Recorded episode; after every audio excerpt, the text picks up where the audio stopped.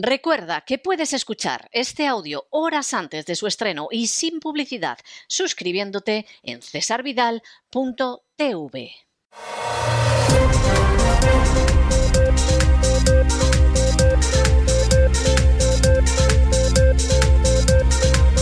Las noticias del día. Estamos de regreso y estamos de regreso después de este editorial de algo que pasó ahora, en este mes de abril, hace siete años. Hombre, siete años no es la semana pasada, no es obviamente el año pasado, pero vamos, tampoco se puede decir que estemos hablando de hace un milenio. Siete años con una noticia que saltó prácticamente al año siguiente de manera bastante, bastante peculiar, porque se dio la circunstancia de que en un momento determinado, cuando detienen al pequeño Nicolás, la policía, entre otras muchas cosas interesantes y sabrosas, se hace con esta grabación que ha tenido el pequeño Nicolás en el Melía Castilla de Madrid con Javier de la Rosa. Y claro, Javier de la Rosa se las sabía todas. Javier de la Rosa sabía cómo Kuwait había repartido generosamente dinero entre los partidos políticos españoles para que España apoyara la guerra del Golfo en la que a España, para ser sinceros, ni le iba ni le venía nada. La guerra del Golfo nos traía sin cuidado. No teníamos por qué entrar en ella. Ah, pero se repartió generosamente dinero y al final, pues salvo la izquierda unida de Julio Anguita, todos votaron izquierda y derecha a favor de la entrada de España en guerra que a Dios gracias fue bastante rápida y evitó que, realmente acabaran entrando unidades españolas, por cierto, además de reemplazo en el combate, pero que indica hasta qué punto el Parlamento funciona como funciona. A lo mejor con precedentes como esto, algunos pueden reflexionar sobre ese aplauso, esta vez no mayoritario, sino unánime, de todo el Congreso, como focas, al liberticida Zelensky. Pero claro, es que además Javier de la Rosa sabía más cosas, sabía el dinero de la corrupción del rey. Sabía que Puyol tenía centenares de millones de euros ubicados en el extranjero en una fortuna secreta, porque cuando había una serie de bancos que decían, hombre, que a Cataluña no se le ocurre separarse de España, no solo daban dinero al partido de Puyol, sino que le daban muchísimo dinero al propio Puyol, que además tenía otras formas de corrupción bastante trabajadas y bastante elaboradas en Cataluña. Y, por supuesto, pues ahí estaba también el Partido Popular, el de la época de Aznar y el de la época de Rajoy, con un ministro del Interior que tenía tratos corruptos con los nacionalistas catalanes, el opusdeísta Fernández Díaz, que sigue escribiendo todos los días en el diario La Razón. Claro, el panorama que daba de la Rosa era terrible. Y decía, es que esto, claro, si esto acaba saliendo, aquí se cae todo, todo empezando por el rey y luego siguiendo por todos los políticos de Cataluña y, por supuesto, por las izquierdas y las derechas en Madrid. Era tremendo. ¿Qué ha pasado con esto en siete años? No se acuerda ni Blas. Y los primeros que no han recordado nada son aquellos medios que en aquel momento publicaron algo porque pensaban que podían golpear al gobierno de entonces, que era el gobierno de Rajoy, que le podían dejar mal, que podían contar una parte y ocultar otra, que podían manipular la información. Al cabo de siete años nadie se acuerda y más en un momento en que parece que España va a ir a un gobierno de concentración nacional donde todo el mundo se tape las vergüenzas y todo el mundo pueda seguir embolsándose el dinero que los sicarios de la agencia tributaria en última instancia les quitan a los contribuyentes, porque para eso cobran bonos. Y claro, no hablemos ya de los políticos o del rey o de los bancos o de las empresas energéticas, que esos estaban todos. Es que ahí está también las fuerzas del orden, como los mozos de escuadra, que acompañaban a Puyol cuando iba a entregar dinero para que fuera esa cuenta secreta en Suiza. Estaban, por supuesto, los jueces, fiscales, etcétera, que no han actuado en todas estas historias durante décadas y estaba la agencia tributaria que podrá pisotear la ley para estrujar más a un ciudadano inocente. pero que al mismo tiempo que está en esa situación, se encuentra con que luego le salvó la cara a la infanta Cristina, dejó que prescribieran los delitos fiscales de Pujol, etcétera, etcétera, etcétera. O sea, esta es la auténtica realidad, no es otra cosa. Y es verdaderamente una vergüenza. Sea, esto no hay en absoluto por dónde cogerlo. ¿Se ha recordado algo de esto en este mes de abril que se cumplen siete años? hombre, no. Se le echa más tierra por encima, porque estamos en una situación como para que alguien recuerde el dinero que se repartió para que el Parlamento español aceptara ir a una guerra, la guerra del Golfo, en la que a España no le iba ni le venía nada. Vamos, hasta ahí podíamos llegar. Y por cierto, por cierto, alguno de los periodistas que en aquel entonces apoyó eso, pues luego se ha dedicado a la política y ahora está apoyando con enorme entusiasmo la guerra en Ucrania, versión OTAN.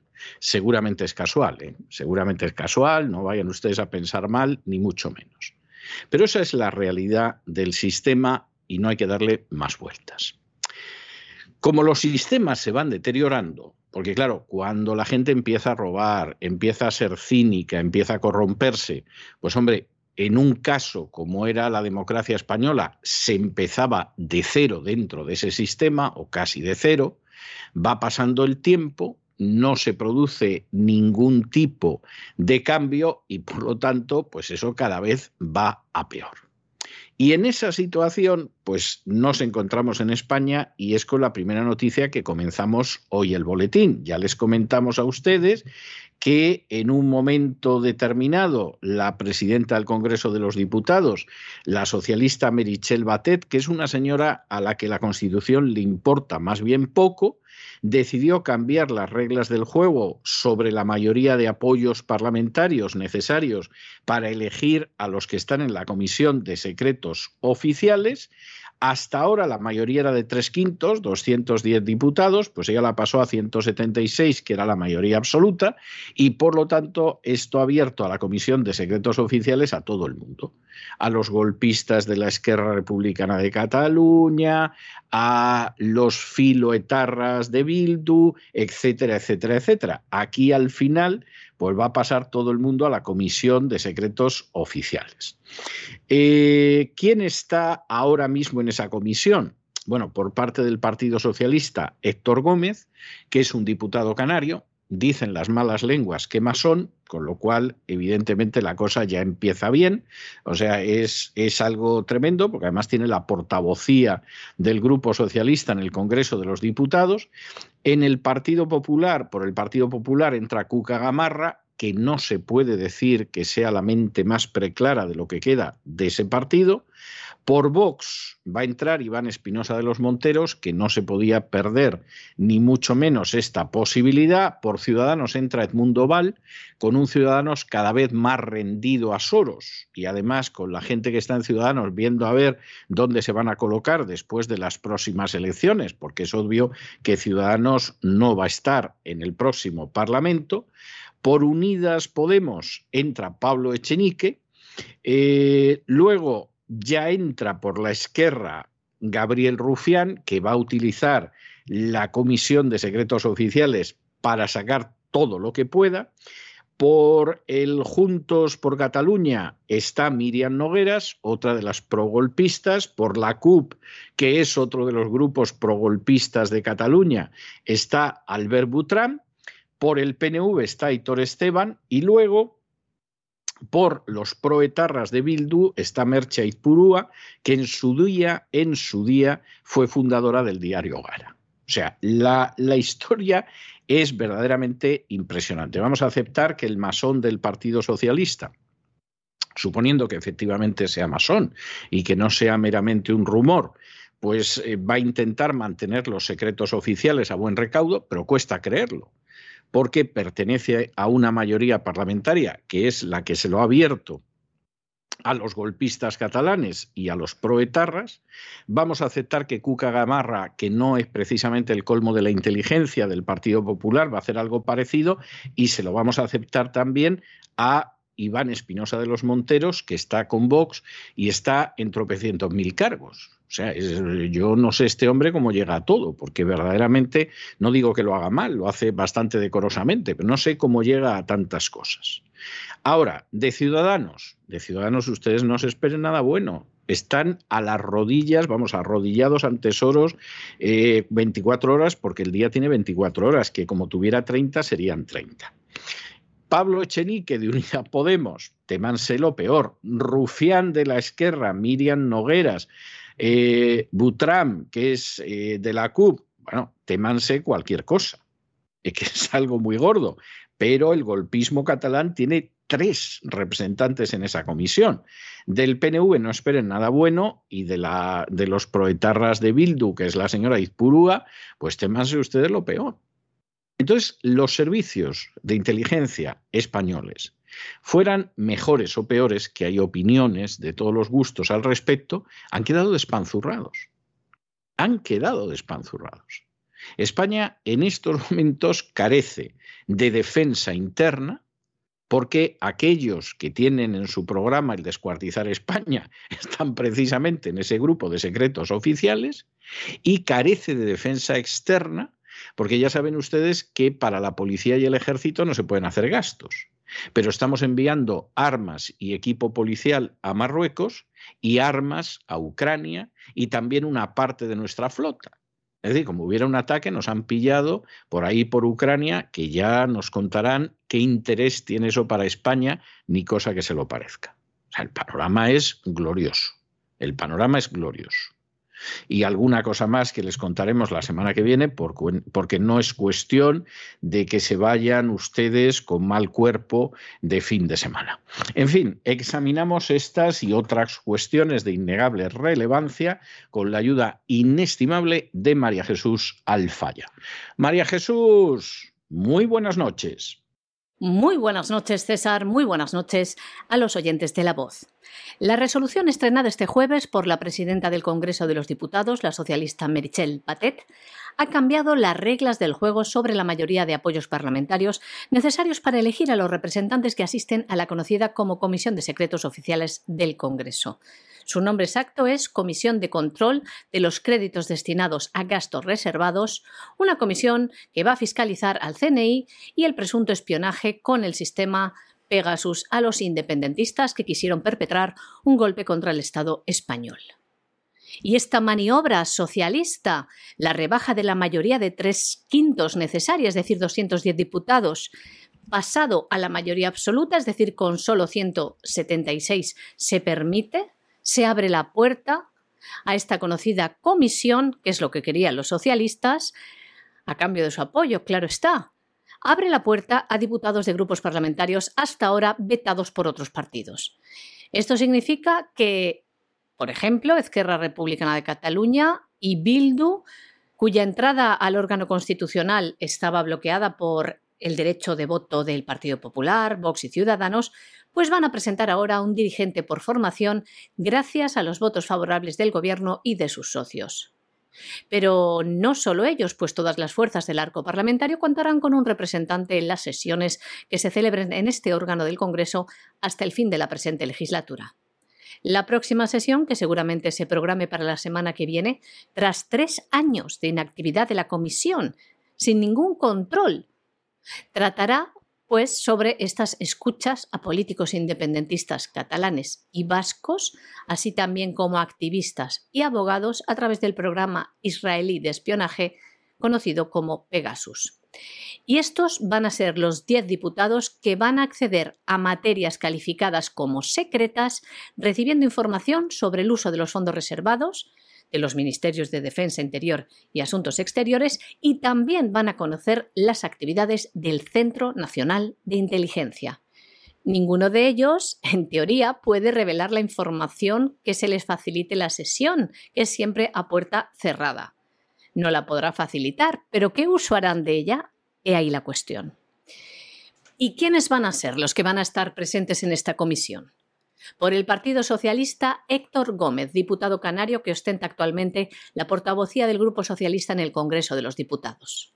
Representando al Partido Popular estará Cuca Gamarra, actual secretaria general del Partido Popular y portavoz de los populares en el Congreso.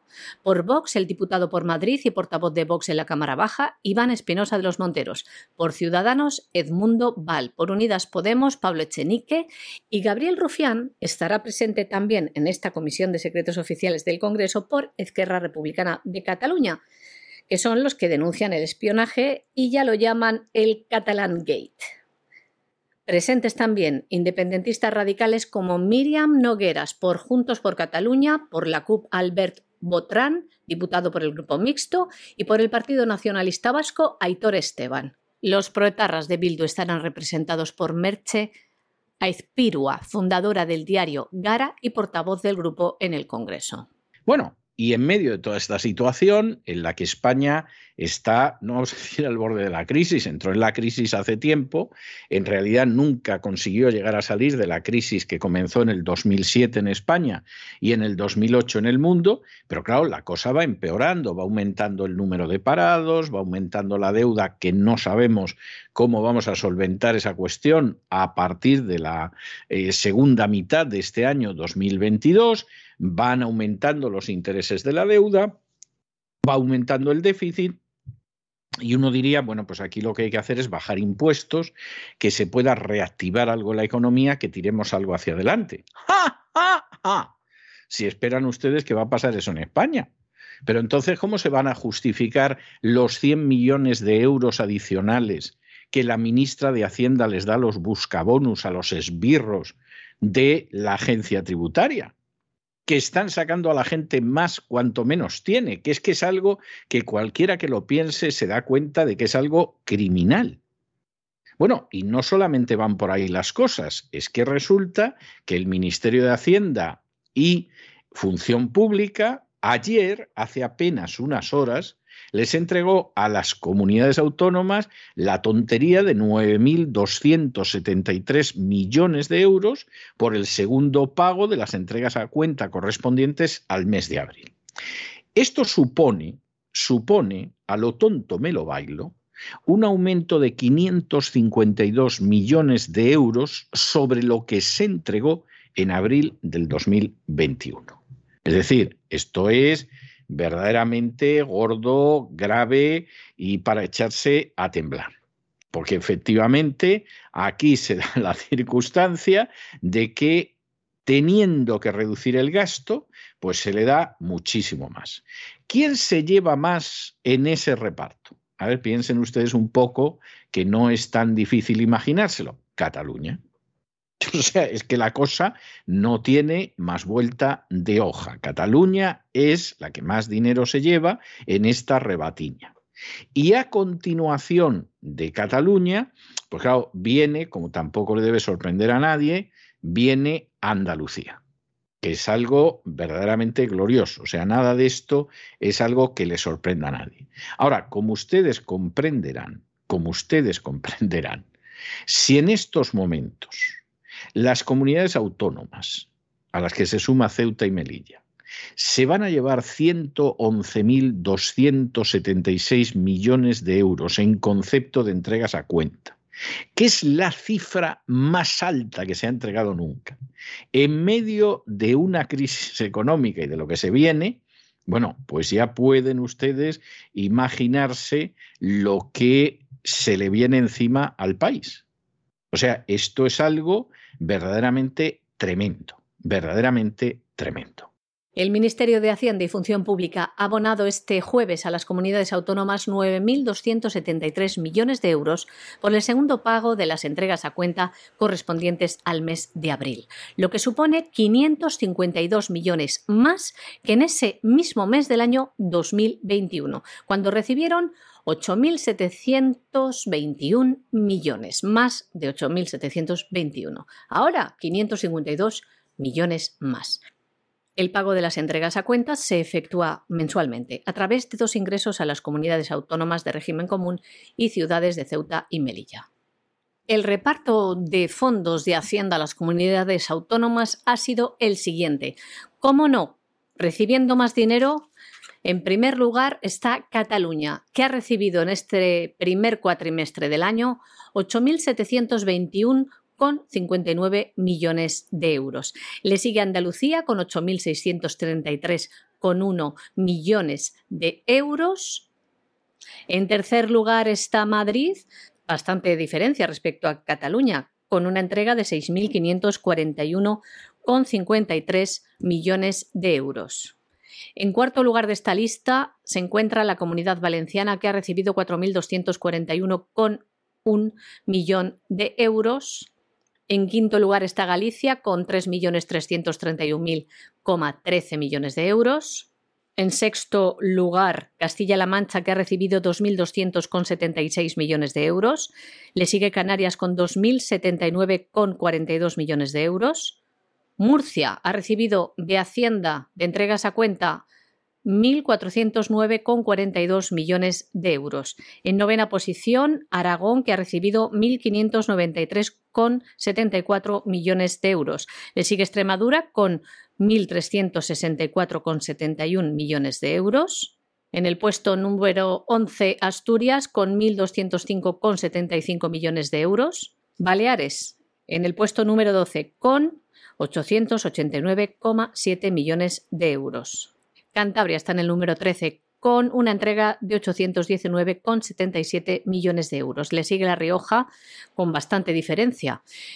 Eh, ha recibido 442,31 millones de euros. Y las que menos reciben, Ceuta, 17,56 millones de euros y Melilla, 14,06 millones de euros. Es decir, hasta el momento, en los cuatro primeros meses del año, las comunidades autónomas españolas han recibido, a modo de entregas a cuenta del Ministerio de Hacienda, 46.364,95 millones de euros, lo que supone 2.207,85 millones de euros más que en el mismo periodo del año anterior, lo que supone un incremento del 6,3%. Pero esto no queda aquí. Durante este año 2022 se les ingresará un total de 111.276 millones de euros. 111.276 millones de euros en concepto de entregas a cuenta, la cifra más alta de la serie histórica. Y le recordamos otro dato para que vean en qué se va a dedicar este dinero.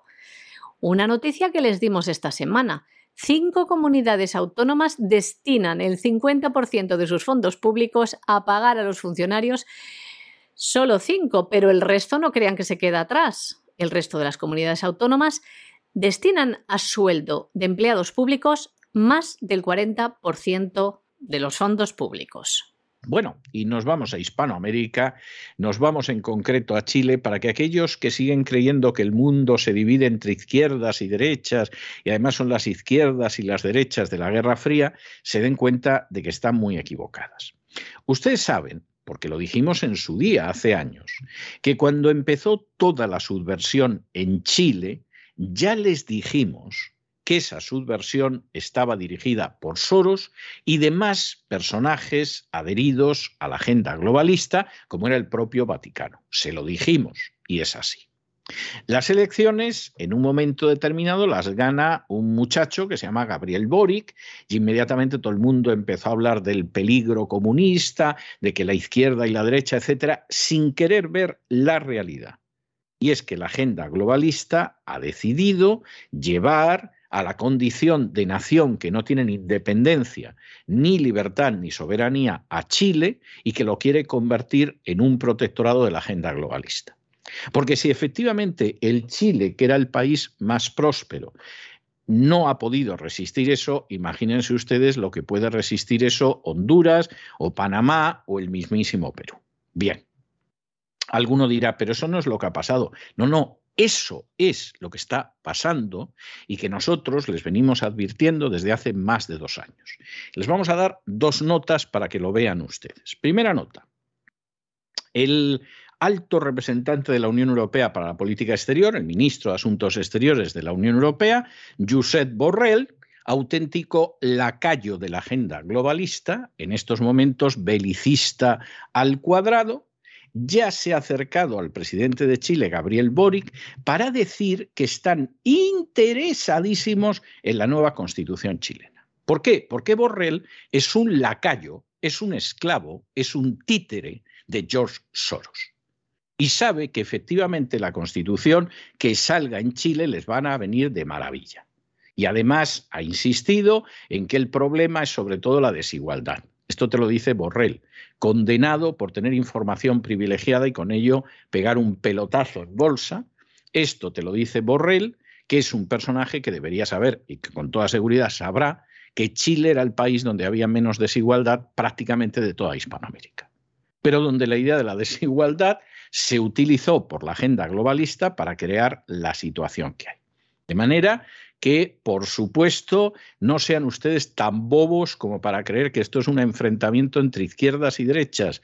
Este es el enfrentamiento entre la agenda globalista y los patriotas. Y Borrell, un hombre de Soros, como no podía ser menos, apoya la agenda globalista que va a convertir en una nación esclava, en un protectorado, en una colonia a Chile.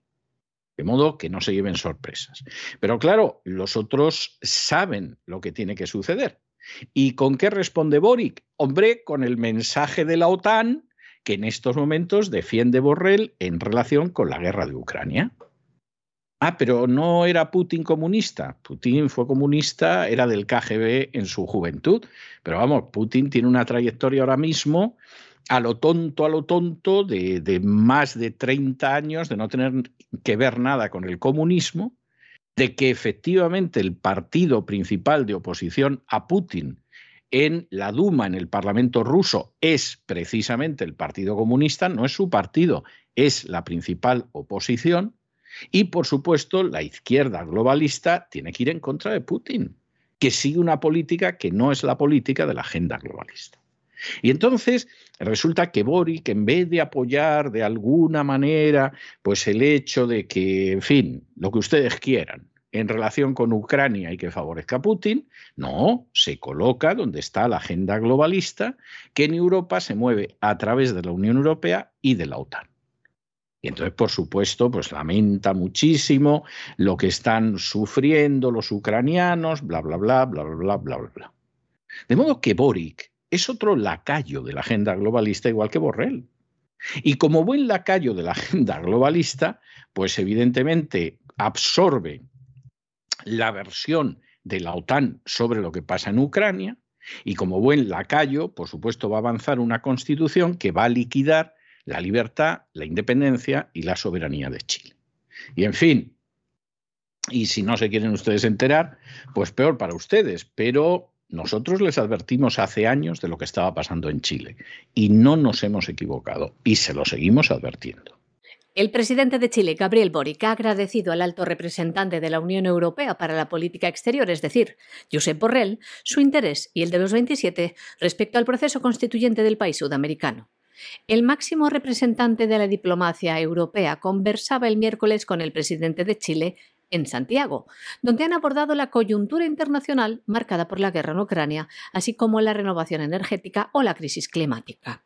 El presidente explicaba que Josep Borrell le había manifestado el interés que tiene toda la Unión Europea respecto al proceso constituyente de Chile y los buenos deseos que tiene para este, que se han transformado en colaboración, decía. Por su parte, Josep Borrell ha apuntado a la desigualdad como el gran enemigo de la democracia, no solo en Chile, sino en todas las partes. Por su parte, Josep Borrell ha apuntado a la desigualdad como el gran enemigo de la democracia, no solo en Chile, sino en todas partes. Por esto ha remarcado la necesidad de hacer que el crecimiento económico no beneficie solo a unos cuantos. Por otro lado, respecto a la guerra de Ucrania, Borrell ha agradecido al presidente chileno su postura clara y firme en defensa del derecho internacional, la soberanía de los pueblos y la integridad territorial de cada nación. En esta línea, Boric ha remarcado el brutal impacto que tiene la guerra en la ciudadanía de Ucrania, que ya ha abocado a 5 millones de personas a abandonar el país y a otros 7 millones a desplazarse dentro del territorio ucraniano. Bueno, y nos vamos a Venezuela. Venezuela, que ustedes saben que tiene como principal socio comercial en las últimas décadas y sin interrupción a los Estados Unidos de América. Y que incluso cuando Donald Trump lanzaba soflamas contra el régimen de Venezuela, nada exentas de razón, bueno, pues Donald Trump también firmaba los permisos para que Chevron y quien no era solo Chevron siguieran comerciando con Maduro, de tal manera que Maduro tuviera efectivo para pagar a sus Fuerzas Armadas y también para mantener a las fuerzas de policía. ¿eh? Esto se suele escapar, pero es así. Y por supuesto, eh, el sistema chavista, que es mucho más inteligente que el sistema cubano, mucho más inteligente. Cuando algunos hablan de castrochavismo, es como decir el tonto y el listo. No, no. El sistema chavista es un sistema concebido de una manera mucho más inteligente que el sistema cubano, porque no es el sistema cubano. Bueno, pues el sistema chavista eh, sabe manejar una serie de instituciones, incluida la oposición, para perpetuarse durante muchísimo tiempo en el poder y además, diga lo que diga el presidente, determinados senadores, determinados congresistas, para tener un respaldo directo económico de Estados Unidos y luego de treinta y tantas democracias que durante un tiempo hasta fingieron que aceptaban a Guaidó y tal, pero que los negocios los hacen con quien los hace. Y esto aquí pues no, no vale engañarse y hay lo que hay. ¿Qué pasa con ese sistema? Pues como es un sistema, insistimos, mucho más sofisticado, mucho mejor elaborado, muchísimo más inteligente que el sistema cubano, pues es un sistema en el cual hasta puede dar la sensación de que las instituciones funcionan de una manera no dictatorial. No es que funcionen de una manera no dictatorial, no, es que pueden dar esa sensación. Esa sensación en Cuba es imposible, imposible de todo punto. En Venezuela, según se haga, pues no tanto. Y por eso, esta semana, la Asamblea Nacional pues ha designado un nuevo Tribunal Supremo de Justicia, porque no hay separación de poderes. Este nuevo Tribunal Supremo de Justicia va a estar en ejercicio 12 años, y por supuesto, este Tribunal Supremo está marcadísimo y significa que, desde luego, vamos, si Maduro sale en un momento determinado del poder, bueno, eso va a entrar en un programa de carácter eh, de lo paranormal, de estudiar lo que absolutamente es increíble, porque lo suyo es que no salga ni mucho menos del poder. Esa es la realidad. Esta semana la Asamblea Nacional Chavista ha designado un nuevo Tribunal Supremo de Justicia para los próximos 12 años, tan chavista como el anterior.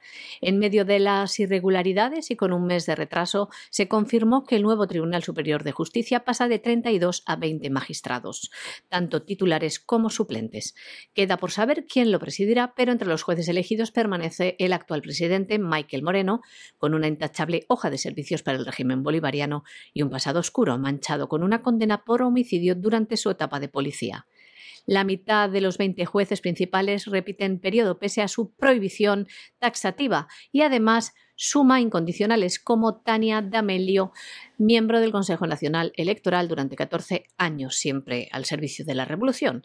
Así Maduro asegura su permanencia en el poder. Primero fue con su reelección al frente del Partido Socialista Unido de Venezuela, por aclamación, sin debate y como paso previo para convertirse en candidato oficial a las elecciones del año 2024 y ahora asegura su estancia en el poder con la imposición del Tribunal Supremo. Bueno, y nos vamos a internacional y nos vamos a internacional porque resulta que la Casa Blanca ha decidido inventarse un futuro de Internet que va a controlar la Casa Blanca y 60 naciones que, bueno, más o menos, más o menos giran en la órbita de la Casa Blanca para luchar contra el autoritarismo chino y ruso. Esto, en fin, a alguno le parecerá maravilloso.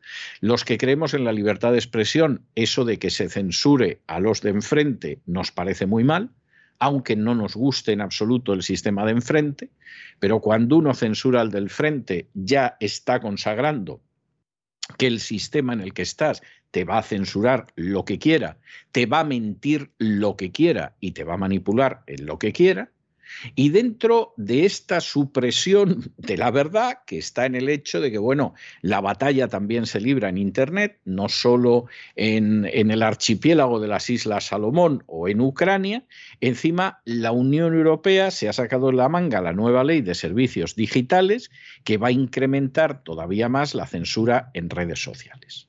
Claro, como ustedes comprenderán, que pretendan decirte que para salvar la democracia tomamos medidas liberticidas y antidemocráticas, pues hombre, ¿qué quieren ustedes que les digamos?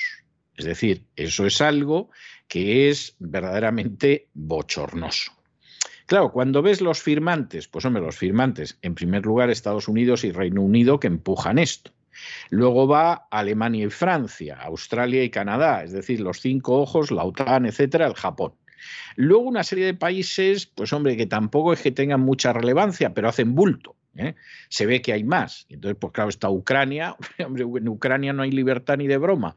Y el actual presidente Zelensky es un liberticida desorejado, pues encantado de censurar más entra Chipre, entra Montenegro, que les vamos a decir a ustedes, y luego ves los que han firmado en Hispanoamérica. Y claro, te echas a temblar. Porque está en primer lugar Argentina, con el gobierno que tiene, que estará encantado de censurar. Está Perú, con el gobierno que tiene, que está encantado de censurar. Es el caso de Costa Rica, que es una colonia de la agenda globalista desde hace mucho tiempo, Uruguay, etcétera, con lo cual vayan ustedes haciéndose a la idea de que vamos hacia una situación en que se va a acabar absolutamente con la libertad que algunos hemos conocido durante una parte de nuestras vidas. Y todo esto, pues recordando un reciente discurso de Obama del que nos hicimos eco en la Universidad de Stanford, donde decía que, bueno, que las noticias falsas no se podían tolerar y por lo tanto había que sacarlas de Internet. Claro, ¿quién decide al final cuáles son las noticias falsas? Pues todos esos funcionarios que siendo indignos del juramento que prestaron en su día a los Estados Unidos de América, decidieron que no saliera nada sobre el famoso laptop, el famoso computador portátil de Hunter Biden o que, por ejemplo, censuraron todas las noticias sobre el fraude electoral de las últimas elecciones presidenciales, etcétera, etcétera, etcétera o que no permitían dar información médica sobre la vacuna del coronavirus. Bueno, pues eh, vamos caminando hacia un maravilloso mundo feliz en el sentido más huxleano del término, porque no nos van a dejar enterarnos de lo que no quieran, nos van a dar por bueno un relato, aunque sea mentira, y por supuesto cada vez le van a apretar más las tuercas a aquellos que digan la verdad y luego, pues cada cual aquí que saque sus consecuencias. Todo esto se supone que es para defender la democracia y defendernos del autoritarismo chino y ruso. Bien, vale, de acuerdo. Queridos oyentes, prepárense para la censura total y el pensamiento único en vena. En el día de ayer, los Estados Unidos y otros 60 países han firmado una declaración en la que se comprometen a desarrollar y promover una Internet global única frente, dicen, al incremento del autoritarismo de China y de Rusia. Desde la Casa Blanca afirman que buscan recuperar Internet seguro y libre y que esto va a fortalecer la democracia, protegerá la privacidad y promueve una economía mundial libre. Pero como bien saben ustedes, Internet puede ser también un instrumento fabuloso para que los regímenes totalitarios impongan la censura y el pensamiento único en la población. Se llama la Declaración para el Futuro de Internet y fue concebida para defender, dicen, les leemos, un único sistema de comunicaciones interconectado para toda la humanidad ante el aumento de comportamientos maliciosos patrocinados o consentidos por los Estados. Esta declaración representa un compromiso político entre los socios de la declaración para promover una visión positiva de Internet y las tecnologías digitales. Reivindica también la promesa de Internet frente a las oportunidades y desafíos globales que presenta el siglo XXI y añaden también reafirma y vuelve a comprometer a sus socios con una única Internet global, una que sea verdaderamente abierta y fomente la competencia, la privacidad y el respeto por los derechos humanos. El impulso de esta Internet global única se produce pocas semanas después de que el exdirector de Inteligencia Nacional, Dennis Blair, dijera que el mundo se estaba dividiendo en diferentes tecnoesferas, con naciones autoritarias como China y Rusia desarrollando sus propias tecnologías y estándares que son, decía, incompatibles tanto técnica como ideológicamente con la de las naciones democráticas. Esas declaraciones fueron acompañadas por un informe en el que se constataba que el régimen comunista chino estaba intentando activamente les leemos cooptar a las naciones no alineadas de todo el mundo para que se alinearan con su tecnosfera y desarrollar para sí mismo dependencias autoritarias en todo el mundo y dicen que para combatirlo, la nueva declaración pretende proteger los derechos humanos, promover una única Internet mundial, fomentar la confianza y la inclusión y proteger un enfoque multisectorial del desarrollo de Internet. Señores, la verdad que da miedo. Entre los 60 países que respaldan esta iniciativa hay naciones como Alemania, Australia, Canadá, Francia, Japón, Reino Unido y otras como Chipre, Kenia y Montenegro, además de Ucrania. En América Latina, el texto ha sido firmado por Argentina, Colombia, Costa Rica, Perú, República Dominicana y Uruguay. Si bien no es legalmente vinculante, la declaración establece principios fundamentales y compromete a los gobiernos a promover una Internet abierta, gratuita, global, interoperable, confiable y segura para el mundo, es lo que dicen. El esfuerzo, también dicen, apunta a combatir la fragmentación de Internet, pero añaden respetará la autonomía regulatoria de cada país. Esto lo decía un alto funcionario de la administración de Joe Biden. Y en este sentido también les traemos otra noticia que afecta a la información, esta vez desde Europa. Era el pasado 23 de abril cuando funcionarios del Parlamento Europeo, la presidencia francesa del Consejo de la Unión Europea y la Comisión abordaron un nuevo conjunto de reglas sobre cómo los grandes actores de Internet deberán moderar y administrar las publicaciones de los usuarios. Es la nueva Ley de Servicios Digitales de la Unión Europea. Ley que tendrán que seguir empresas tecnológicas como Facebook, Instagram, Twitter, YouTube y Google deberán cumplir con los nuevos requisitos para censurar contenido no deseado por la nueva legislación y particularmente lo que llaman desinformación en sus plataformas. Agárrense, porque esto, esto da mucho que pensar. La nueva ley se presenta bajo un conjunto de buenas intenciones, como salvaguardar la privacidad e impedir actos ilegales como el terrorismo, explotación sexual infantil, etc cuestiones que siempre han estado, lógicamente, prohibidas por las distintas plataformas.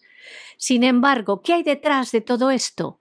¿Cuál es el objetivo político real de este tipo de legislación? Como ya incluso han expuesto ONGs como Amnesty a dirigentes políticos globales.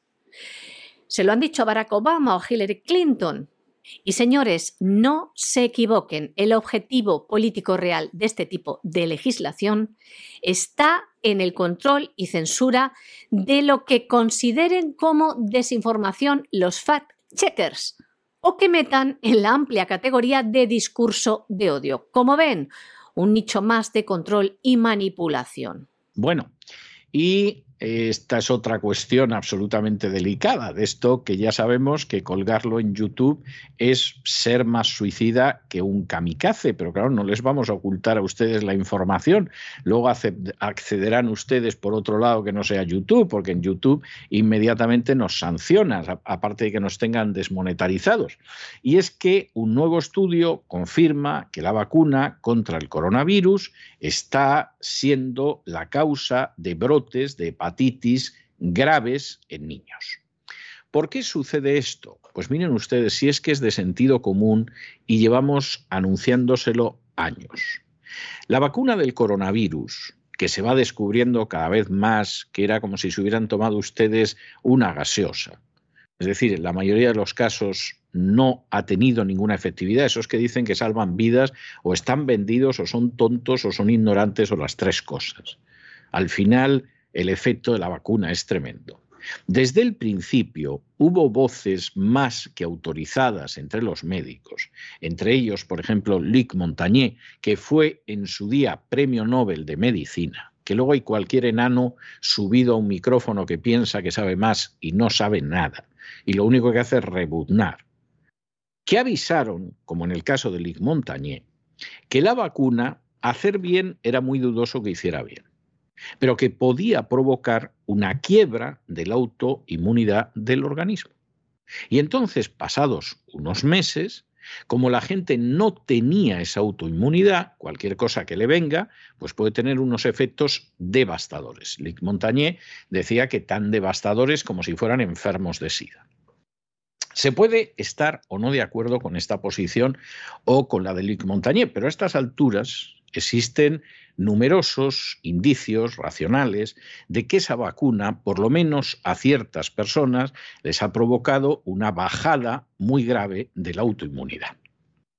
¿Qué sucede en el caso de los niños? A los que nunca hubo que vacunar, pero se empeñaron en vacunar. Pues hombre, muy sencillo, que de pronto aparece la hepatitis.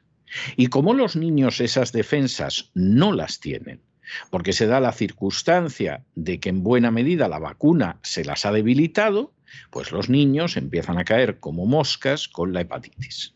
Y de hecho, en estos momentos se habla de 12 países diferentes y además de cómo la mayoría de los casos han aumentado precisamente en el Reino Unido. Ya hay alguna víctima infantil mortal, además. Pero efectivamente esta es una cuestión muy seria. Nosotros vamos a tener la semana que viene que dedicar uno de los editoriales a la documentación que ha aparecido de Pfizer, en la que Pfizer sabía lo que iba a pasar.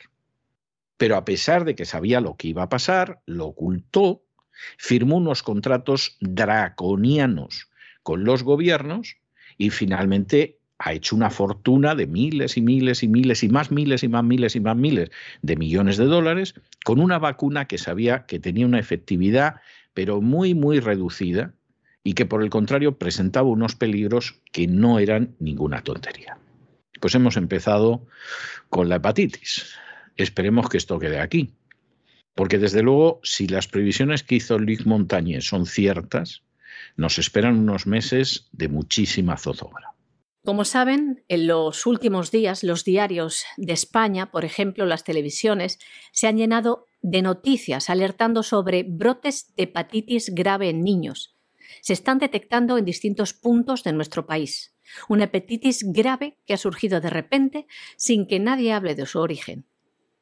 En las noticias del día de este programa, del pasado martes, entrevistamos, como saben, a Enrique de Diego, y él sí habló de la relación directa que hay de las vacunas y esta repentinitis de casos de hepatitis en niños. Pero no lo decía porque fuera inspirado por un pensamiento antivacuna, sino que lo comentaba porque se basaba en hechos reales que les vamos a desarrollar hoy en esta noticia que afecta a niños de todo el mundo. Se acaba de publicar un estudio científico que ha concluido que la vacunación contra el COVID-19 puede provocar hepatitis. Este estudio ha sido elaborado por diversos expertos de varias universidades alemanas y concluye exactamente lo siguiente. Les leemos. La vacunación contra la COVID-19 puede provocar una hepatitis mediada por el sistema inmunitario dominante de linfocitos T, distinta con un mecanismo patológico único asociado con la inmunidad residente en tejidos específica de antígeno inducida por la vacunación que requiere inmunosupresión sistémica. Inducidos por la vacuna. Hemos leído bien unos hallazgos que llegan pocos días después de que la Organización Mundial de la Salud emitiera una alerta global sobre una nueva forma de hepatitis grave que afecta a los niños y después de que el gobierno del Reino Unido anunciara que iniciaba una investigación urgente tras detectar tasas de inflamación de hígados, esta hepatitis, más altas de lo habitual entre los niños, después de haber descartado los virus comunes que causan esta afección. A partir del 25 de abril se había confirmado que las infecciones de hepatitis afectaron a niños en 12 países diferentes y la mayoría de esos casos aumentaron en el Reino Unido. Hasta la fecha se había notificado al menos 169 casos y 17 niños habían requerido un trasplante de hígado. Lamentablemente, hasta el 25 de abril, un niño ha perdido la vida. La hepatitis es una condición que afecta al hígado y puede ocurrir por varias razones, incluidas varias infecciones virales comunes en los niños. Sin embargo, en los casos bajo investigación no se han detectado estos virus comunes que causan la hepatitis. Y le recordamos este estudio de universidades expertos alemanes que relaciona con la vacuna del COVID. Le recordamos también, si quieren escuchar esta entrevista, del libro de Enrique de Diego, Esther López Repentinitis 2 se titula y tiene como subtítulo El libro definitivo contra el genocidio, que pueden encontrar en lulu.com. Aparecen, y lo contamos también en el programa, un listado de efectos secundarios certificados que hasta ahora ha producido la vacuna del COVID-19.